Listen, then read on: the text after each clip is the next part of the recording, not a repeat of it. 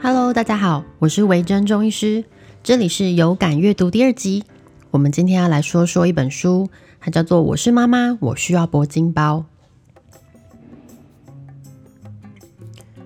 一开始我被这本书吸引哦，主要是因为它标题下的实在是太好了。妈妈跟铂金包到底有什么关系？我们要先来解释一下哦。不知道大家需不需要这解释？铂金包呢，堪称是喜欢包包女生的终极目标。不是因为它贵哦，OK，一方面也是因为它贵，但贵的包包有很多种啊。那铂金包什么特别的？它的重点在于呢，它贵，但是你又买不到。假设呢，你今天提着一袋现金，像赌神一样走进各大专柜，比如说 LV 啊、Chanel 什么啊，可能你。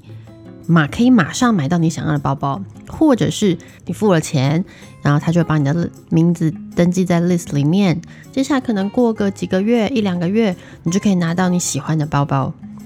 但铂金包并不是这样。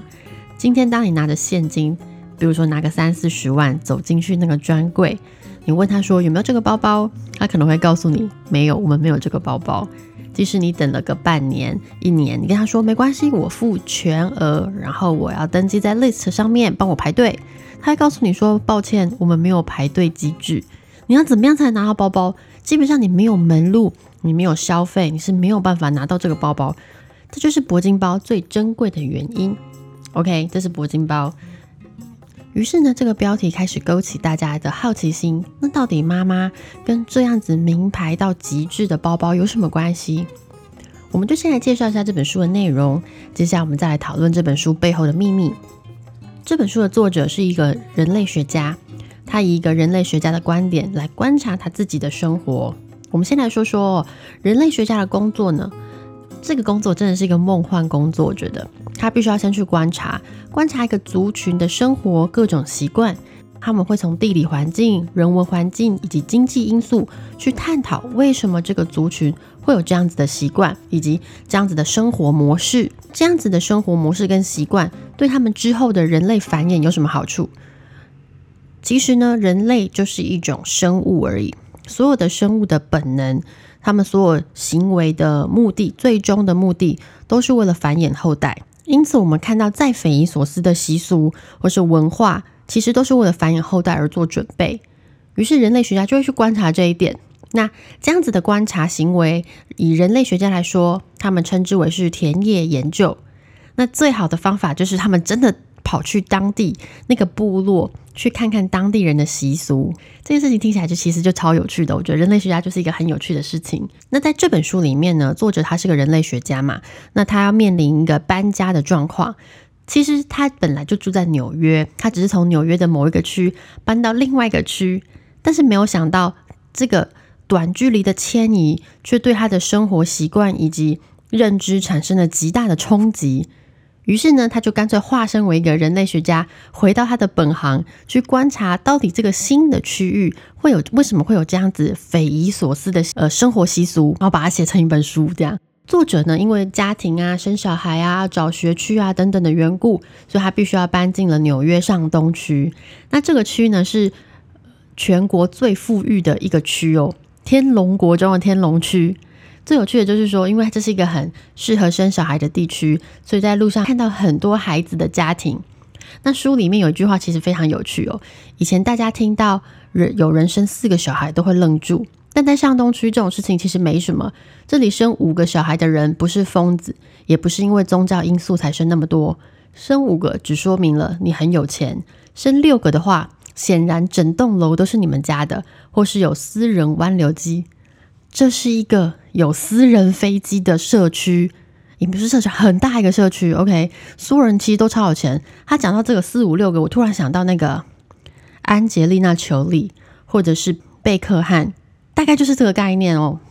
我生一个小孩都觉得很难了，你居然要生四个，表示你要有多大的资源才能这么做啊？你必须要有保姆，你必须要有人接送小孩，你必须要有打扫阿姨。必须要有个超大的空间，让四个小孩在家里奔驰。你还要安排四个小孩所有的呃课后辅导、才艺课各种东西。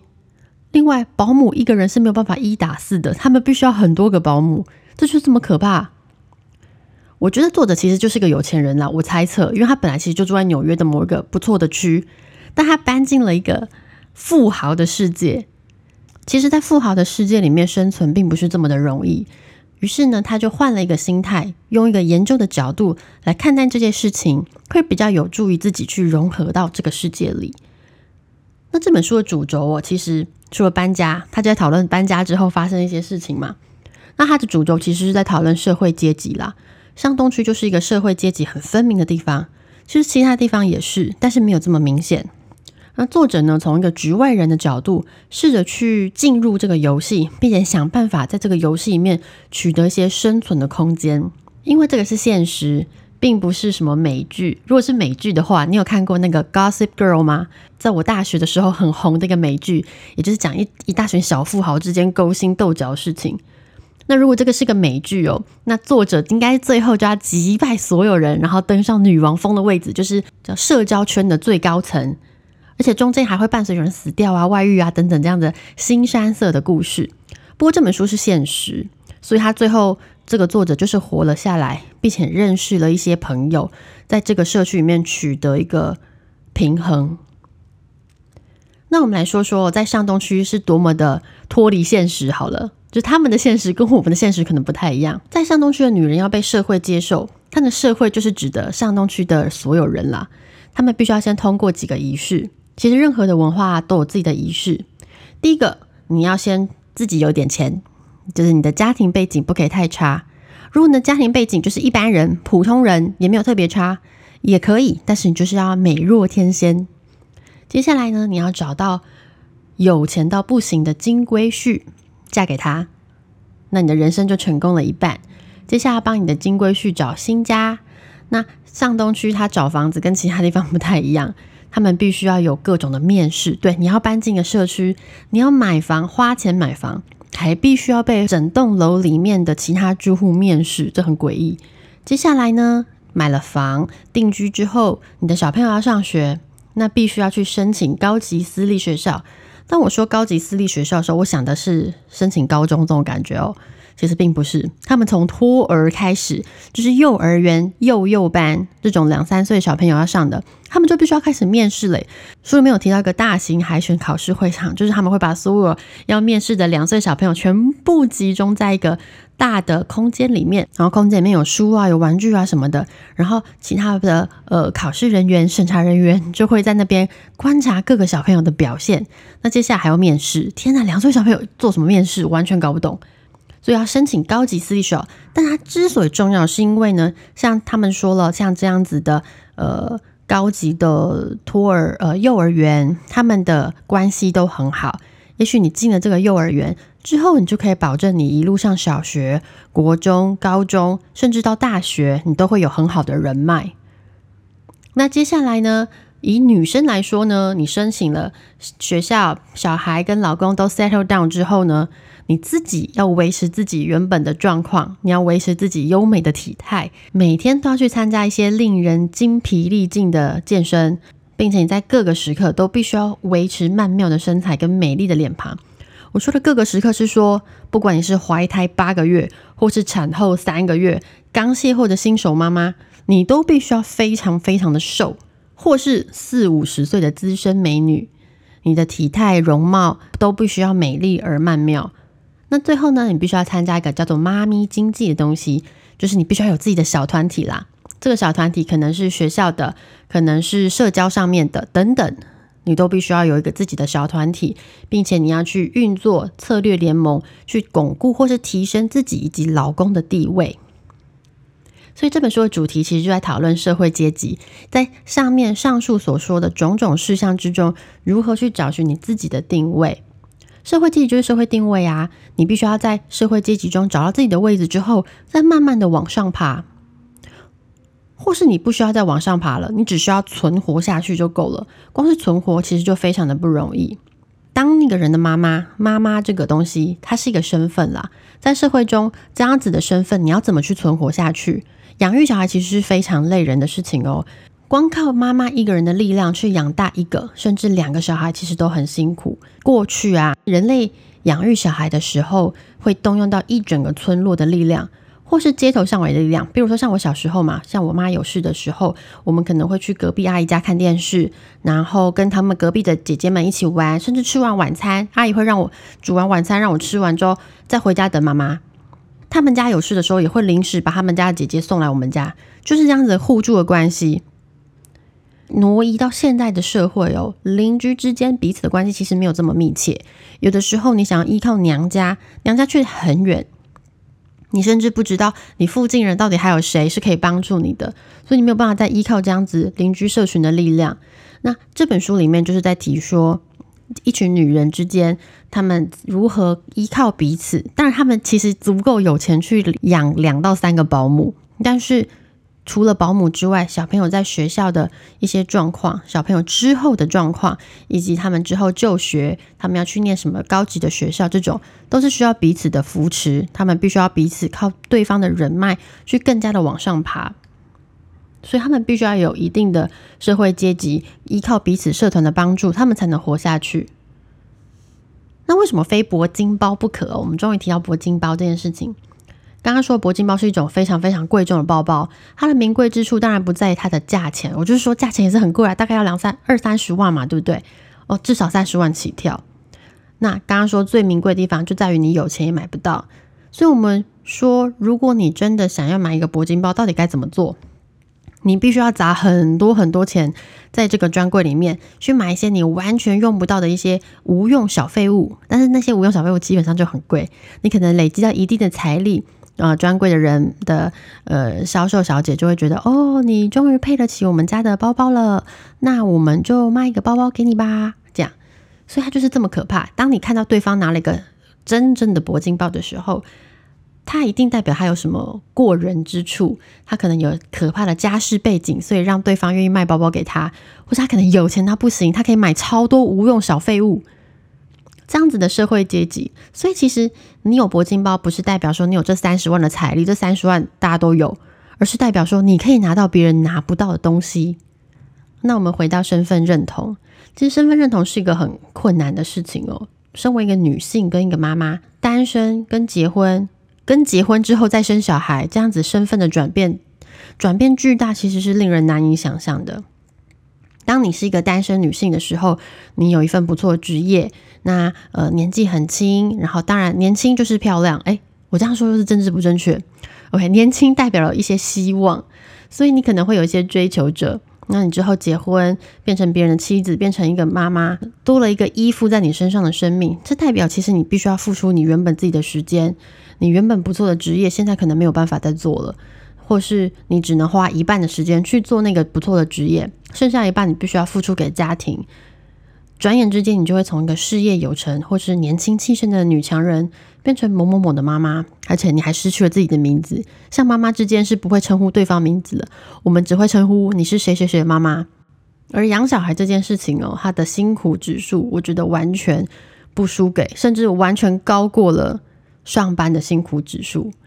它就是一个二十四小时连续待命、值班没有休息，而且你还不能够发火。哎，你可以发火，但是发火会有不良的后果。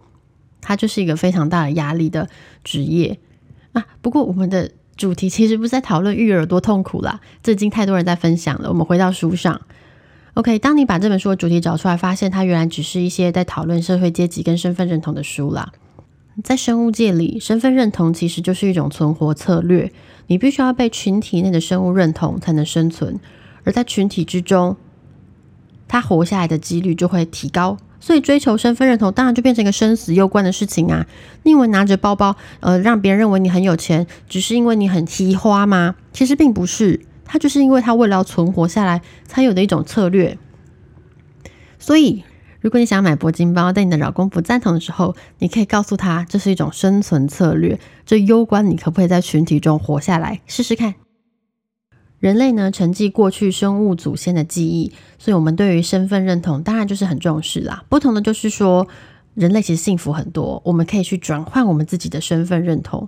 当这个族群他不认同我的身份的时候，我可以换一个。但是生物其实很难，里面有提到一些黑猩猩的例子。当你这一群黑猩猩不接纳你了，你要再去找下一个下一个黑猩猩的族群的时候，他会遇到一些其他的挑战。当然人类也是，但是我们相对来说，我觉得被接纳的程度会比较高。不管如何，其实人类都可以有出路。好啦，所以叨叨絮絮到最后，其实我很推荐大家可以读一本书，尤其是如果你是个妈妈，你真的可以看一下。有的时候，呃，育儿这种东西，老实说，就是比惨。看到别人比你惨的时候，你心里好像就会得到一些安慰。但这本书的作者，他其实除了育儿之外，他遇到了很多的挫折。他们还提到了一些在上东区，其实所有的妈妈，不管是什么区，你是什么人种，他们都有一样的挫折哦，只是他们用什么样的方式去面对这件事情。有些人的挫折甚至大到你无法想象，你可能会觉得这件事情发生在我头上，我真的会受不了。但他们却靠着彼此的扶持。他当然还有一些酒精跟药物去度过这一切，那我觉得这是一件很感人的事情。所以呢，大家可以读一下，不管你是辛勤的上班族，你是个妈妈，你是个大学生，其实我们一直都陷在身份认同的轮回里面。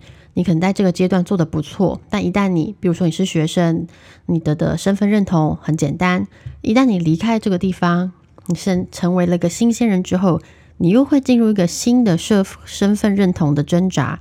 你要去得到你新的社会阶级。我们常常会很羡慕其他人很光鲜亮丽，那他们做的很棒，觉得他人生好像没有什么困境。但其实不是，所有人都会有自己的困境。甚至你当你取得了一个身份认同，就是你得到了一个很棒的阶级之后，你还需要想办法维持住这个阶级。它是流动的，它不是 always 这样。所以这件事情其实是一个永恒的挑战。这一集到了尾声，下一集我们来读一本比较轻松的书吧。诶，这一集其实已经够，这本书已经够轻松了哈。但是我本来是想要读那个《人类大历史》，因为我很喜欢这本书，我觉得看起来非常过瘾。但是我觉得目前为止，现在功力还有待加强，所以我们先放在后面，之后我们可能会来读这个。下一本我们来读《原子习惯》好了。虽然在 YouTube 里面或者是其他的那个 Social Media 里面，其实很多人都已经讨论这本书，之前超红的嘛。那那个时候我其实就已经看过一遍，但是最近我就是想要改变一些生活习惯，我想要戒掉一些坏习惯啦，所以我开始重读这本书。那我觉得有些观念呢还是很值得分享哟，所以我们下次就来讨论这本书吧。那如果大家有什么想推荐的书，也可以在 Instagram 上面分享给我，欢迎大家留言给我哟。那谢谢你的收听，我们下次见喽。